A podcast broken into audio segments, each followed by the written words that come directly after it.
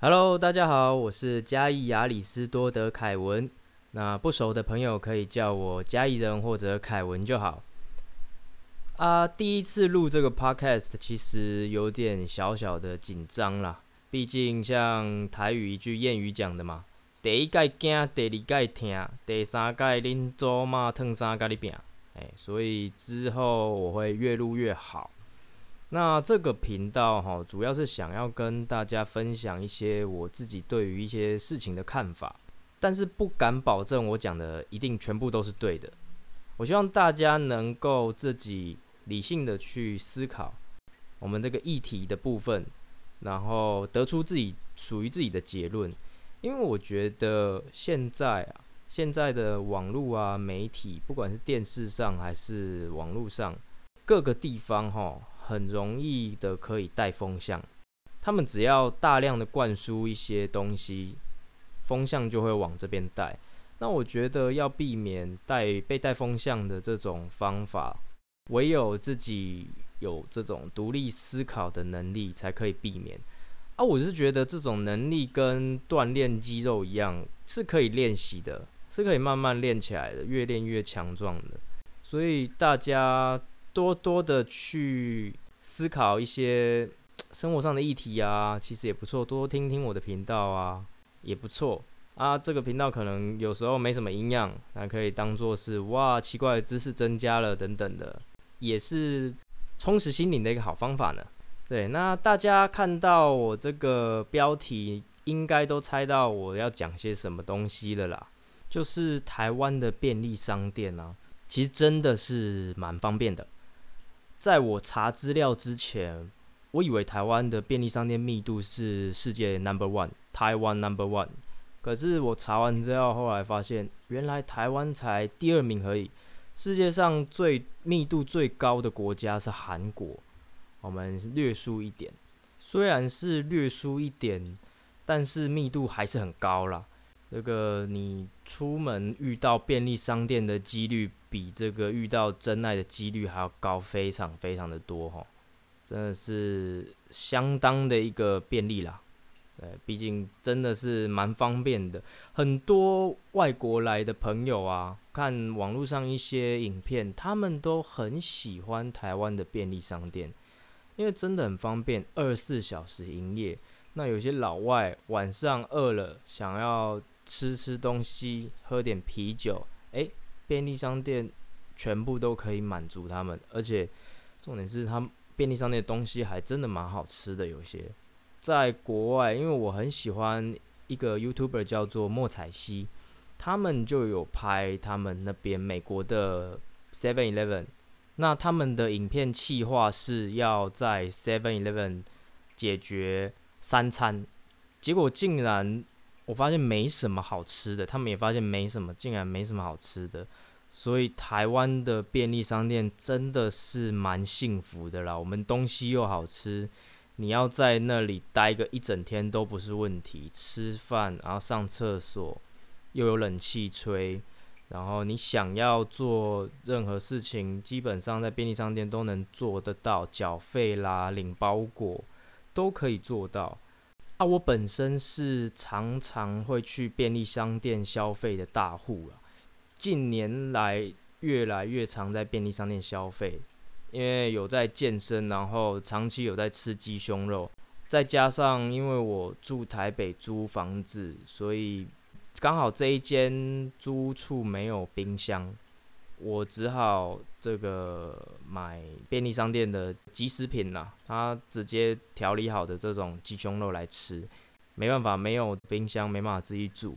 但是虽然比较贵，不过便利商店比较方便啦，不用自己料理，说不定也比我自己煮的还好吃，这是相当有可能的。但是开始常常去便利商店消费之后啊，我就发现了一个相当相当严重的问题，就是我非常非常讨厌排队。早期不会这么频繁的进入便利商店，后来越来越频繁之后，我发现这个问题真的是越来越严重。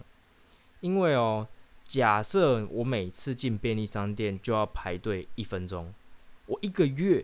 天天去便利商店，我就要花三十分钟在排队上面，我一年就要花六个小时。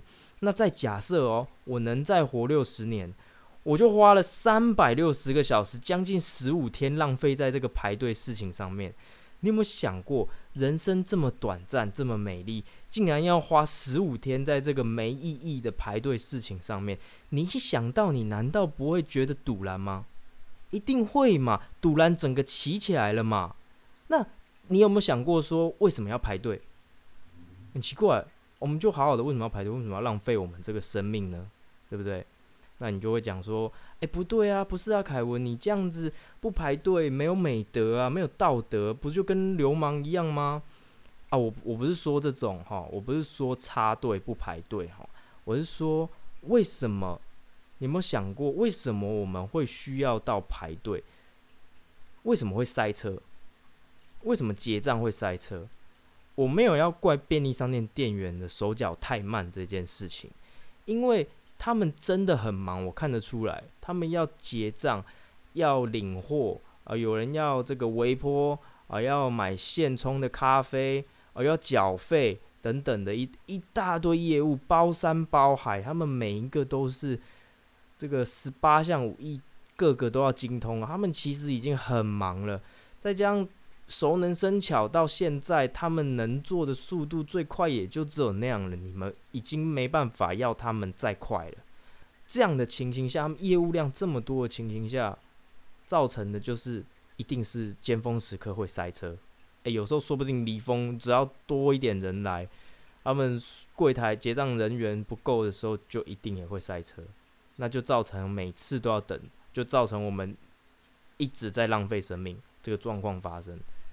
你想，我一个人就浪费十五天哦。如果是全世界，哎，整个台湾两千三百万人，你看一年就浪费了多少多少时间呢？很可怕哎。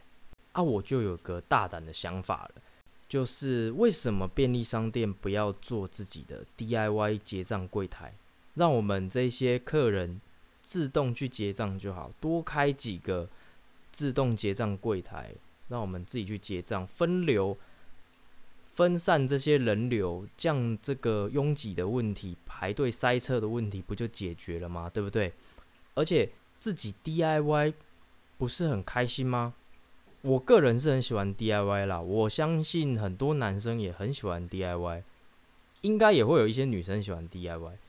自己结账速度慢也不会怪别人嘛，而且你分流一开了，通常塞车的几率就一定会降低了嘛，跟高速公路一样，只有一条高速公路，大家一定塞到爆。你如果多开几条高速公路，就不太会塞了嘛，对不对？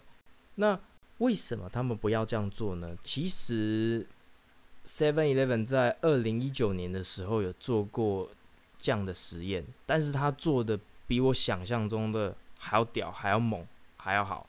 他做的是一个完完全全的无人商店，啊，那个装潢其实也蛮高科技、先进的感觉，蛮漂亮的。那他们的实验的方法是这样哈，他在呃，我记得是一零一那附近啦，他开了一家有人的便利商店，就是传统的 Seven Eleven，跟他们的这个无人的 Seven Eleven 商店开在一起。他们想要试试看这样子的这个效果会是怎么样，然后为期一年的这个实验，最终出来结果相当的令我失望啊！结果呢是大家宁愿去排队去浪费生命，也不要自己去尝试看看这个自动结账。好，大家都宁愿去有人的这间便利商店，传统便利商店去排队了，也不愿意到这个。新的新开的这个无人便利商店去结账去买东西，所以他们得到了这个结果之后，他们就不愿意再就是扩展这个业务了。嗯，短期之内不会啦，未来还说不定。就是他们短期之内就没有再持续在做这个业务了。毕竟实验结果是这么的，真相是这么的残忍嘛。台湾人似乎不太喜欢尝试新鲜的东西啦，比较保守了，相当的令我失望。我是觉得啦，你一个东西哈，你不去尝试看看，你永远不会知道它到底是好还是不好。你没去试过，你永远都不会知道啊。就像你可能路边看到一个其貌不扬的苹果，哎，看起来不是很好吃，可是你没买买看，你怎么你没吃吃看，你怎么知道它不甜呢？对不对？说不定它超甜超好吃啊，是你一辈子以来吃过最好吃的苹果。那你说如果不好吃怎么办？那下次就不要买就好了嘛，对不对？你没有试过，永远都不会知道。那关于这个。尝试新鲜东西的部分，我们会再花一期为大家做个分享。呃，我之前出国的时候啊，去国外欧美的一些大卖场，他们有一些自动的结账柜台，其实做的蛮不错的啦，就是我想要的那种样子。他们的自动结账柜台还蛮多个，可能七八九个这样子，蛮多让大家自己去结账。有这种分流，他们没什么在塞车。那你说台湾有吗？其实台湾有些卖场也有，只是不多，蛮可惜的，有点少，还在进步当中。不过大卖场你一周去个一次了不起了，你一个月去个四次很多了吧？不会太常去，可是便利商店是偶尔只能进去买个水，或是买个东西缴个费，很常会去的地方。它频率是一个非常相当高的一个地方。那还没有这种自动结账的柜台，让大家减少分流，觉得蛮可惜的啦。有可能我我在猜，有可能是因为。他们因为成本的考量，再加上二零一九的这个实验，导致他们现在没有想要做这件事情。不过，相信未来这个是一定会发生的。那你说，全部都变成无人商店之后，这些店员要去哪里？对不对？这会造成另外一个新的问题嘛？大家都失业了，那怎么办？这也不是个好事。但就现阶段来讲啦，我构想中的商便利商店不会走到那一步，因为还是要有店员来维护，像补货啊、清洁啊，或者是领包裹这些事情，还是要有有人来执行，不可能到这个全部无人自动化嘛，比较困难，所以会变成是这个东西出来。会让店员的负担减轻蛮多的，毕竟科技始终要让人们的生活变得方便嘛。再加上现在人实在是很难请啦，有一些老板是真的请不到人。如果有这个东西的话，它可以减轻人力紧张的一个问题。而且加油站，像是你说加油站现在也有自助加油，那个东西就很符合我想想象中美好的样子。我常常会去使用自助加油的部分，几乎每一次我加油都会使用自助加油啦，因为我喜欢这种自己可以结账、自己 DIY 的这种乐趣。那加油站做最好是因为它简单嘛，它只有加油这个业务，所以相对简单化的话，它可以很轻松的用这种自助加油机让大家去使用。啊，美国好像加油站也没有人员帮你服务，大部分大家都自己加油啊，自己缴费。你说台湾为什么没办法做到这种程度？可能跟台湾人接受度也有关系啦。还有再就是，我觉得业主他不太敢一次裁员掉这么多人，他会引起民怨嘛。毕竟中油也是国营体系，他要照顾到这些这些员工啊。然后再加上台湾人的接受度没有那么高，所以他们现在一步一步慢慢来。你看，现在自助加油的点越来越多了，未来全部改成自助加油也是只是早晚的事情啦。